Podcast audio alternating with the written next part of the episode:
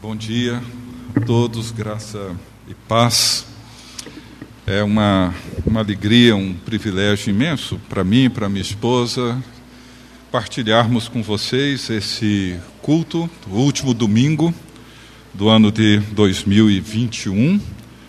Um ano certamente difícil para muitos de nós, mas uma forma de terminarmos o ano com a esperança daquilo que temos vivido, provado e olhar para o ano que se inicia ao longo dessa próxima semana ou dessa semana com a mesma esperança que estamos encerrando esse ano.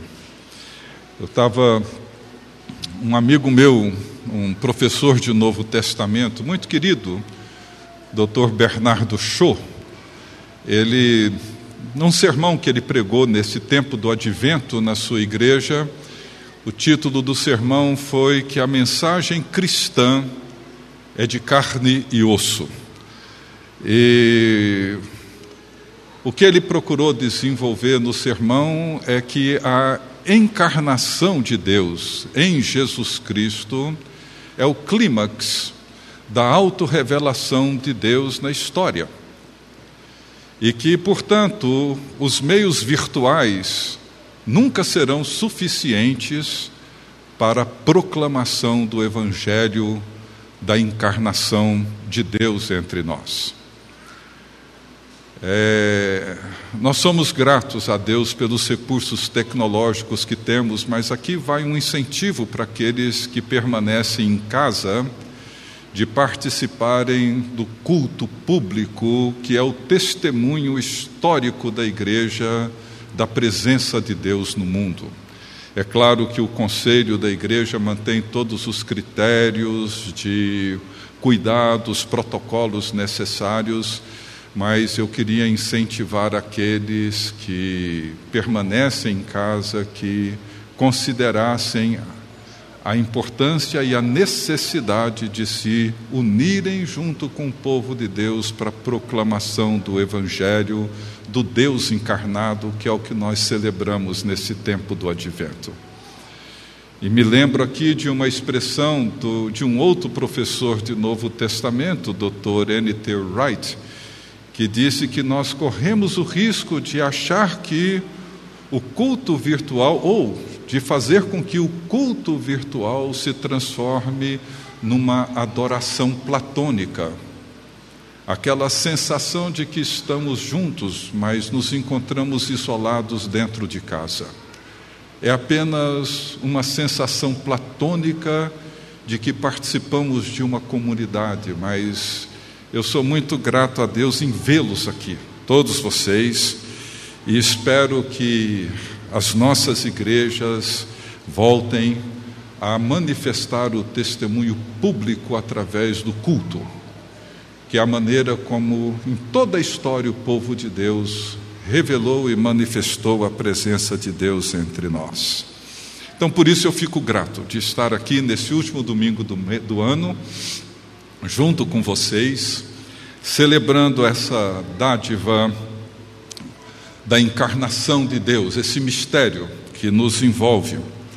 E eu diria que uma, uma boa dica, uma boa pista para nós entrarmos nesse novo ano é não perder de vista esse tempo do advento e tudo aquilo que ele representa, e tudo aquilo que ele significa para todos nós. É mantermos tudo aquilo que celebramos nesses últimos, nessas últimas semanas.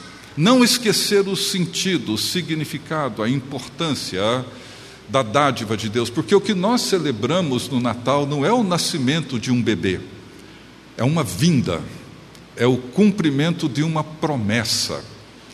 Não é o nascimento de um bebê na manjedoura de Belém, mas é a dádiva de Deus a oferta de Deus, a encarnação de Deus no mundo dos homens. Então nós precisamos preservar esses eventos na nossa memória. E o texto que eu gostaria de considerar com vocês, eu sei que certamente, sei que há uma grande possibilidade de ter sido já pelo menos lido, mas certamente comentado, pregado aqui na igreja, porque é uma das profecias mais ricas, mais belas sobre o nascimento de Jesus que nós temos no Velho Testamento, que encontra-se em Isaías capítulo 9, e eu gostaria de ler os sete primeiros versículos. Diz assim a palavra do Senhor.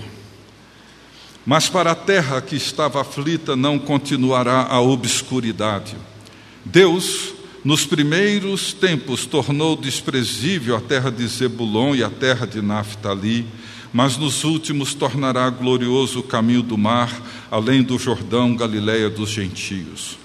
O povo que andava em trevas viu grande luz, e aos que viviam na região da sombra da morte resplandeceu-lhes a luz. Tens multiplicado este povo e a alegria lhe aumentaste. Alegram-se eles diante de ti, como se alegram na ceifa e como exultam quando repartem os despojos. Porque tu quebraste o jugo que pesava sobre eles, a vara que lhes feria os ombros e o cetro do seu opressor, como no dia dos midianitas. Porque toda bota com que anda o guerreiro no tumulto da batalha e toda veste revolvida em sangue serão queimadas, servirão de pasto ao fogo. Porque um menino nos nasceu um filho se nos deu, o governo está sobre os seus ombros e o seu nome será Maravilhoso Conselheiro, Deus Forte, Pai da Eternidade, Príncipe da Paz, para que se aumente o seu governo e venha paz sem fim sobre o trono de Davi e sobre o seu reino, para o estabelecer e o firmar mediante o juízo e a justiça, desde agora e para sempre. O zelo do Senhor dos Exércitos fará isto palavra do Senhor. Em 1741, Handel, Frederick Handel, compôs o Oratório do Messias, essa peça extraordinária. Talvez uma das maiores peças já compostas pelo ser humano sobre esse mistério da encarnação do Filho de Deus. E um dos momentos mais bonitos do oratório, além, é claro, do aleluia, é quando o coral canta: Pois um menino nos nasceu, sim a nós foi dado um filho, sim a nós foi dado um filho. Pois um menino nos nasceu, e rendeu inspirado nesse texto de Isaías, celebra essa dádiva de Deus, pois um menino nos nasceu, nasceu para nós, a nós foi dado um filho. E toda profecia do Velho Testamento, ela acontece voltada para um povo particular, para um lugar em particular, dentro de um contexto particular, com um propósito particular, e Isaías recebe essa palavra do Senhor no século 8 antes de Cristo, e nós precisamos considerar o contexto em que essa palavra lhe foi dada por Deus. E Isaías escreveu essa profecia, recebeu essa profecia, melhor dizendo, para um povo que encontrava-se num momento extremamente complexo. Um povo que encontrava-se tomado por muito medo, muita angústia, preocupados com um futuro completamente incerto. Ele escreveu para um povo cujo mundo entrava em colapso. A Síria, a nação mais poderosa daquela época, vinha marchando e conquistando todas as regiões e nações menores à sua volta. E no ano 734, marcharam sobre a Palestina, e em dois anos, todo o território do norte, Israel havia sido conquistado, onde ficava inclusive a Galileia. Alguns anos depois, em 722, estava totalmente, Israel estava totalmente destruída, e as dez tribos sob o domínio da Síria. Quando Isaías escreveu, Pois um menino nos nasceu, um filho foi dado a nós, a Síria estava às portas de Judá. Um território pequeno, duas tribos. O povo certamente podia ouvir os cavalos marchando e avançando sobre Judá. Podiam imaginar e ver os sangues correndo pelas vilas e pelos povoados, as trevas do desespero, do pavor tomando conta de toda a população. Era um povo frágil, um povo que não tinha os menores recursos, a menor condição de enfrentar o poderoso exército da Síria que marchava contra eles. E é assim que nós nos sentimos muitas vezes, temos nos sentido assim. Às vezes, aquela sensação de que esse cenário de incertezas parece que ele não termina nunca, parece que quando dá sinais de melhora, algum fato novo surge e traz para o mundo uma nova apreensão. E quando nós olhamos para outros cenários envolvendo violência, corrupção e tantas outras situações, nós temos aquela sensação de que o mal avança a galope com uma fúria imensa e nos sentimos cada vez mais impotentes diante da violência que se levanta contra nós. Acás era o rei de Judá. E certamente, como governante daquele povo, ele encontrava-se aflito, talvez desesperado. O povo de Judá encontrava-se completamente inseguro, perdido diante das forças do inimigo que avançava sobre eles. E o que, que eles poderiam fazer diante de tamanha ameaça, de riscos tão grandes? E da certeza iminente de que eles seriam completamente destruídos, os seus irmãos já haviam sido destruídos, suas casas, seus bens e tudo mais, e é aqui que entra a palavra de Deus. Essa palavra que, se nós compreendermos e se ela dominar nossa mente, os nossos sentimentos, as nossas emoções, o nosso coração, muda toda a perspectiva. Porque nós, como eles, não podemos fazer muita coisa contra o avanço das trevas.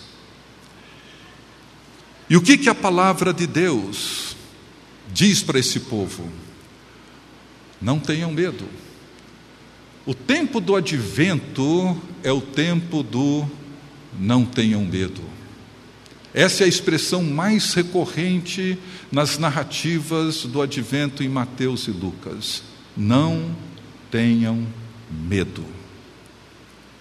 Essa é a palavra que vem para Isaías. Por quê?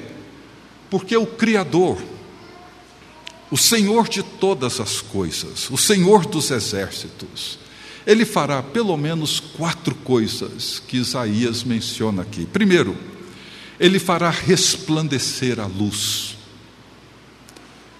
O povo que andava em trevas viu grande luz, e aos que viviam na região da sombra da morte resplandeceu-lhes a luz. A segunda, ele trará a alegria de quem vence a batalha.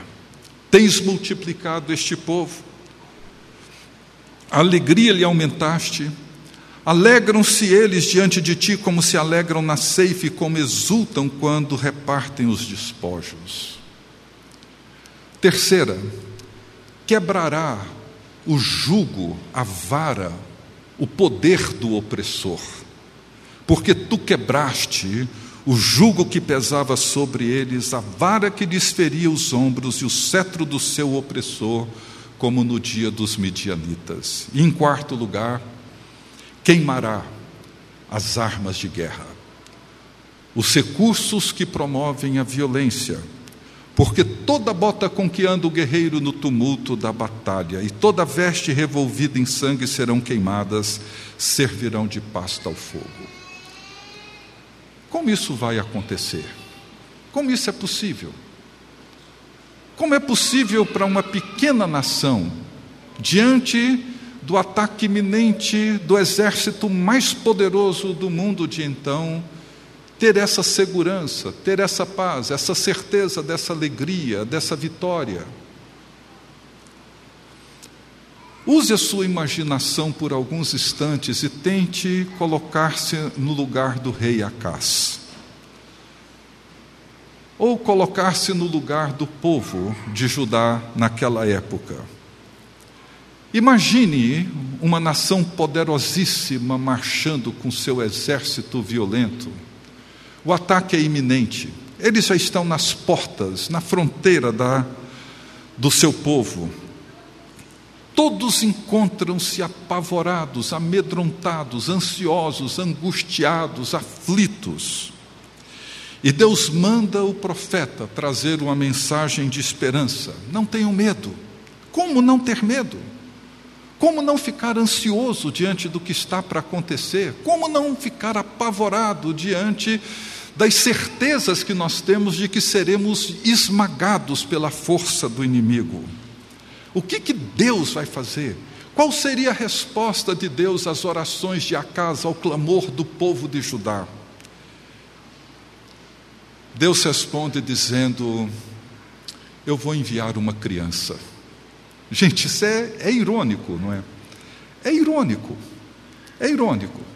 Somente alguém muito maluco, muito insano, levaria isso a sério, num cenário como aquele. Como que Deus vai? Deus poderia, quem sabe, levantar nações aliadas que viessem se juntar a ajudar para enfrentar esse inimigo, mas Deus responde dizendo: Eu vou enviar a vocês uma criança. É isso que vai acontecer. Uma criança irá nascer. Um menino nos nasceu, um filho se nos deu e Deus diz através de Isaías: a esperança de vocês está nesta criança. E Isaías está falando, obviamente, não de qualquer criança, mas ele está falando de um nascimento e de uma doação. Um menino nos nasceu, um filho se nos deu. O nascimento diz respeito à condição humana com a qual Jesus nasceu, mas a doação diz respeito a um evento único, diz respeito a alguém que doa. Essa doação aponta para uma ação especial do Criador. E essa é a mensagem de Isaías, o centro da mensagem de Isaías é que quando essa criança nascer, quando essa criança nos for dada, essas quatro grandes realizações do profeta Isaías acontecerão. Isso será firmado, porque essa criança nos nasceu, temos luz em meio às trevas, porque essa criança nos nasceu, nós temos alegria em meio às desilusões, porque essa criança nos nasceu, a opressão foi desfeita e os instrumentos da violência e da iniquidade foram destruídos. A questão toda é quem, como, quando isso vai acontecer. No tempo da profecia de Isaías, Acás teve um filho, a quem colocou o nome de Ezequias. Seria Ezequias essa criança? Talvez alguns tenham até considerado essa possibilidade. Ezequias foi um bom rei, mas não realizou as promessas de paz, alegria, segurança e vitória, liberdade, esperança, redenção. Depois dele, muitos outros reis vieram, vários deles perversos, maus, corruptos, alguns deles bons, justos. Josias foi um deles, um bom rei. Fez coisas excelentes, reformas extraordinárias. Seria ele essa criança? Descobriram rapidamente que não. E basta um olhar para o nome dessa criança que nós vamos perceber do que se trata e de quem se trata e entender que ninguém, a não ser o Filho de Deus, poderia realizar essas promessas. O seu nome será maravilhoso, conselheiro, Deus forte, Pai da eternidade e príncipe da paz. Os séculos passaram. E quando César Augusto governava, o grande império romano, que se expandia e dominava toda a região da Palestina, em Belém, da Judéia, um menino nos nasceu, um filho se nos deu. No tempo em que o governo estava sob os ombros do Império Romano, e esse império se expandia com as suas botas e com a sua violência e com seu exército imbatível, naquela noite tranquila, com milhares de anjos cantando glória a Deus nas maiores alturas e paz na terra, aos homens a quem Ele quer bem, um filho nos foi dado. O conselheiro maravilhoso nasceu. O Deus forte entrou no nosso mundo. O Pai da eternidade fez com que a presença do Deus eterno fosse uma realidade palpável, visível. O príncipe da paz entra no nosso mundo porque um filho nos foi dado. Nos foi dado um conselheiro, alguém que nos ajudaria a lidar com o nosso pecado, com os nossos conflitos internos, externos, alguém que iria nos libertar da culpa e de todo tipo de insegurança. Um Deus forte e poderoso nos foi dado. Um Deus que veio para ficar ao nosso lado. Se Deus é por nós, quem será contra nós? Um Deus que veio para nos sustentar quando as nossas forças e os nossos recursos fracassarem. Um Pai da eternidade nos foi dado, um Pai que veio para fazer de nós, por meio de Jesus Cristo, seus filhos e filhas amados. Um Pai que veio para vencer a morte e apontar o caminho da vida e da liberdade. O príncipe da paz nos foi dado, um príncipe que veio para transformar o nosso mundo interior, trazendo-nos o perdão aonde existia mágoa e ressentimento, ensinando-nos o caminho da mansidão e da humildade. Eu queria concluir com algumas considerações. A primeira delas, porque esse menino nos nasceu, esse filho nos foi dado, as trevas não terão mais a última palavra. O povo que andava em trevas viu grande luz. João nos afirma que a luz veio ao mundo e as trevas não prevaleceram contra a luz. Ele veio trazer luz sobre a desesperança, lançar luz sobre as trevas da ignorância. Isaías não afirma que as trevas deixarão de existir, mas que a luz resplandecerá sobre as trevas é muito importante.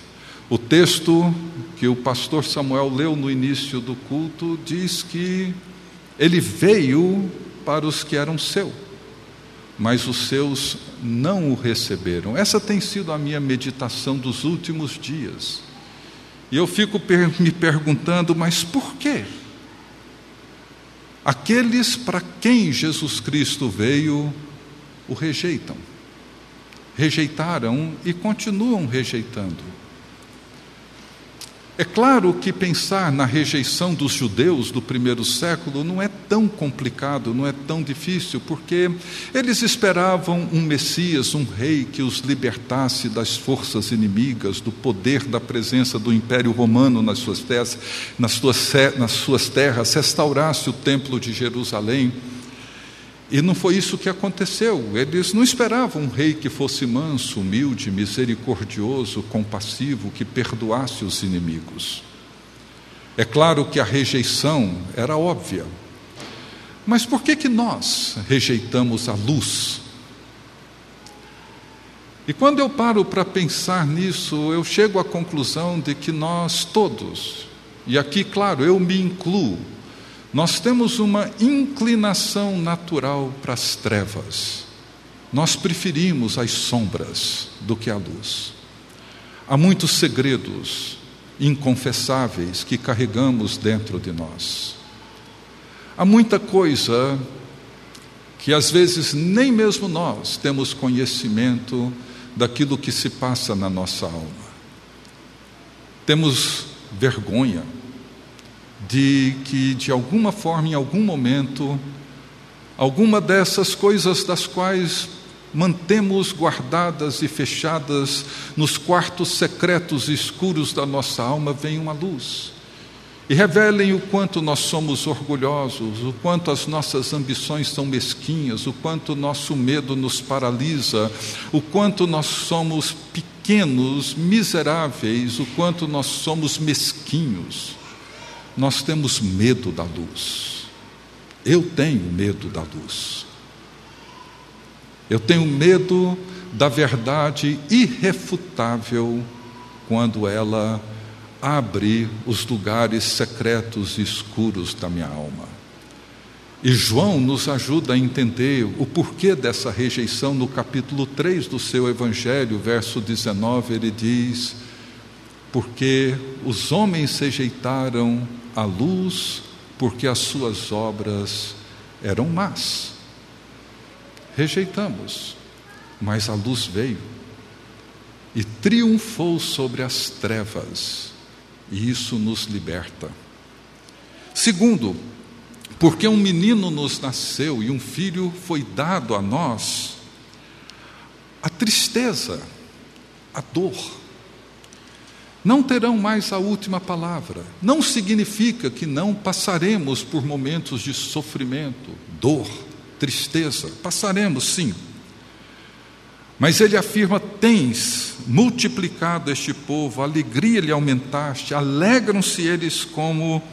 Alegram-se eles diante de ti, como se alegram na ceifa e como exultam quando repartem os despojos.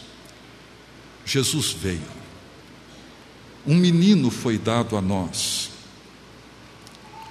Jesus carregou sobre si o peso da nossa culpa, desfez os grilhões que nos prendem, muitas vezes há dores e tristezas que arrastamos ao longo de toda uma existência. Em sua oração sacerdotal, Jesus nos oferece a sua alegria. Eu lhes tenho dado a minha alegria. Ele compartilha conosco, no meio da sua dor e da sua paixão, a sua alegria e a sua glória. Eu sei que essa época do ano é uma época triste para muitas pessoas. É uma época que traz memórias dolorosas, é uma época onde a solidão parece que torna-se quase que insuportável.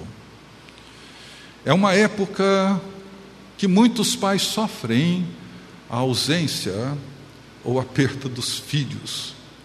Sofrem. São memórias e lembranças que que nos levam muitas vezes a um sofrimento indescritível. Mas esse texto, ele nos encoraja, nos incentiva a olhar para além, a nos erguer acima da nossa dor e acima da nossa tristeza e angústia.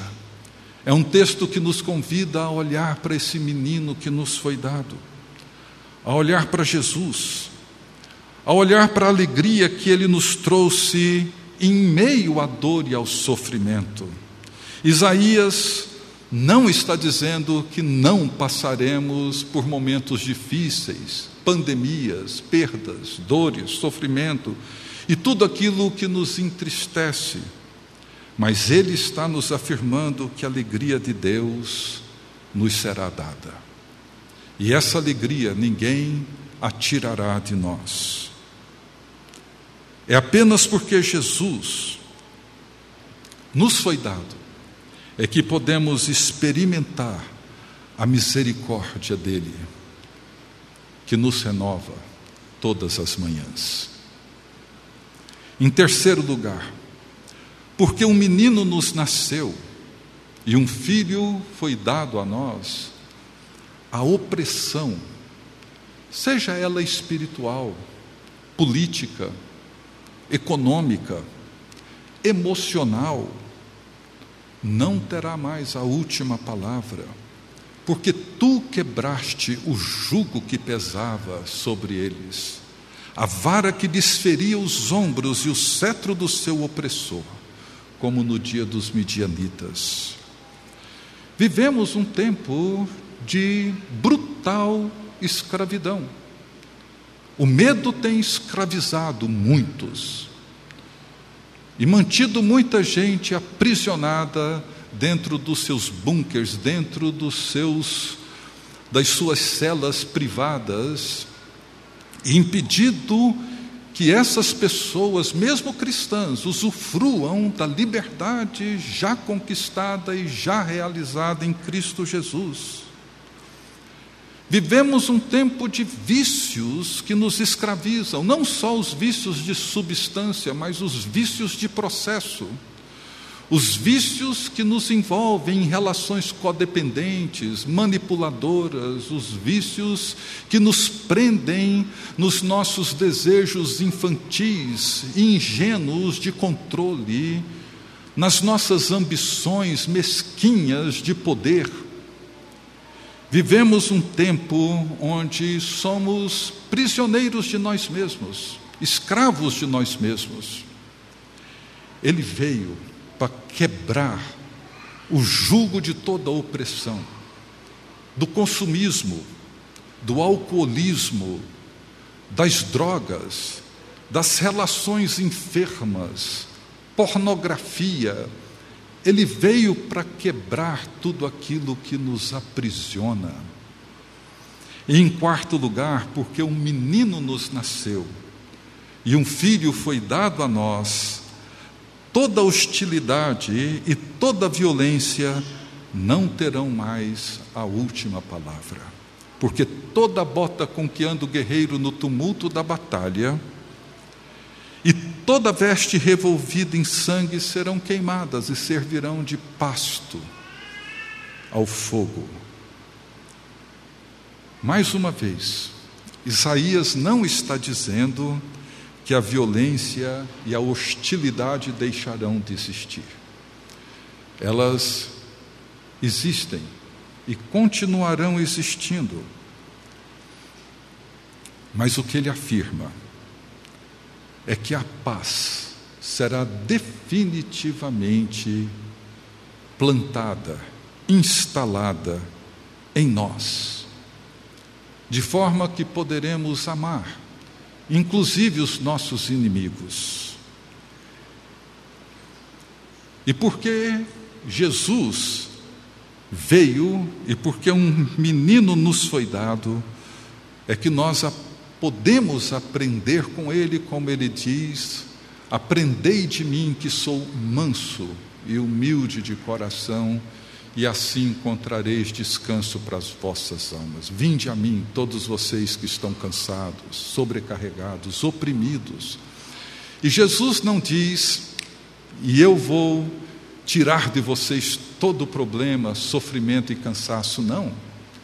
Ele diz: aprendam comigo andem comigo, caminhem do meu lado e vocês aprenderão comigo, que sou manso e humilde de coração, E assim, e somente assim, vocês encontrarão o descanso para as suas almas. Concluindo, as trevas são imensas. A tristeza e a dor têm rondado a vida de cada um de nós de inúmeras formas, de inúmeras maneiras. Mas porque um menino nos nasceu e porque um filho foi dado a nós, toda a escuridão ela é dissipada. Toda. A tristeza é grande, mas a alegria transcendente do Senhor morto e ressurreto, ela nos envolve numa nova perspectiva. A escravidão é uma realidade presente no mundo do século 21, presente nesse tempo que nós vivemos. Ela é forte, poderosa. Os vícios são poderosos, mas o Deus forte, que veio a nós em Jesus de Nazaré, é mais poderoso e veio para quebrar os grilhões e as algemas de toda forma de escravidão, para que pudéssemos livremente adorá-lo e gozar a sua presença. A hostilidade encontra-se presente, e são realidades muito fortes, poderosíssimas, com a capacidade de nos esmagar emocionalmente, espiritualmente, esmagando toda a sociedade na qual nós nos encontramos, mas Jesus é mais poderoso, é o Deus forte, o Pai da eternidade. Mas se um menino nos nasceu e um filho nos foi dado, por que vivemos ainda nas trevas? Eu não estou me referindo a quem não conhece a Cristo, eu estou me referindo a nós, povo de Deus. A minha resposta seria muitíssimo simples, quase que simplória, mas é a melhor que eu posso oferecer. Se um filho nos nasceu e um menino nos foi dado, por que muitos de nós continuam ainda presos aos mais diferentes vícios, principalmente aqueles que são emocionais? Por que, que muitos de nós vivem presos à sua dor e à sua tristeza e às suas memórias não redimidas? E a minha resposta seria que é porque esse conselheiro maravilhoso, esse Deus forte, Pai da eternidade e o príncipe da paz, ainda não governa as nossas vidas. E eu gosto de usar essa expressão governo. Hoje usa-se muito a palavra controle. Deus está no controle. Eu entendo, não acho que seja errado, mas eu procuro não usar. Não só porque eu não encontro isso na Bíblia, mas porque ela tira de nós o peso do sentido do governo de Deus. Controle muitas vezes não traz nenhuma implicação ética para nenhum de nós, nenhuma implicação espiritual. É quase que um mantra para dizer, não, Deus está controlando tudo, a gente não precisa preocupar. Mas quando eu digo que Ele está no governo, isso requer de mim uma submissão ao novo rei, cujo domínio se estende sobre toda a história e sobre toda a criação, e ele requer de nós, o seu povo, o povo que se submete ao seu governo e vive a partir do seu reino, uma nova condição e uma nova perspectiva. Então, muitas vezes nós não experimentamos aquilo que Isaías profetizou, porque não nos submetemos ao seu governo. E como disse o reverendo Timothy Keller, ele disse que o Natal não nos convida a uma negociação com Deus, mas a uma rendição a Deus. É o que Maria fez. Maria não negociou com Deus. Ela respondeu dizendo: Eis aqui a escrava do Senhor. E Jesus, o Filho encarnado de Deus, não negociou com o Pai. Faça-se comigo, conforme a Sua vontade. Não seja o que eu quero, mas o que tu queres. Essa rendição é que define como que essa luz, essa alegria, essa liberdade e essa paz podem ser experimentadas por nós. Não somente hoje ou nesse tempo do advento, mas ao longo de todo o novo ano que se inicia. Quando essa criança é recebida por nós, como diz João no seu prólogo, mas a todos quantos o receberam, e receber naquele tempo não é simplesmente aceitar um presente, é trazê-lo para dentro e reconhecê-lo como um hóspede de honra. E Jesus prometeu que o Espírito Santo iria fazer com que o Pai e o Filho viessem e habitassem em nós, dentro de nós. E quando essa criança vem e habita em nós, as trevas são dissipadas, a tristeza dá lugar à alegria, os vícios são vencidos e a paz volta a reinar em nós e entre nós. Então, ao olhar para o próximo ano, nós nunca deveríamos olhar e dizer: nossa, vejam as previsões, parece que o mundo vai entrar em colapso nesse próximo ano. Não. Nós devemos olhar e dizer: glória a Deus, porque um menino nos nasceu, um filho se nos deu, o governo está sobre os seus ombros e ele governará pelos séculos dos séculos, e o seu reino jamais terá fim.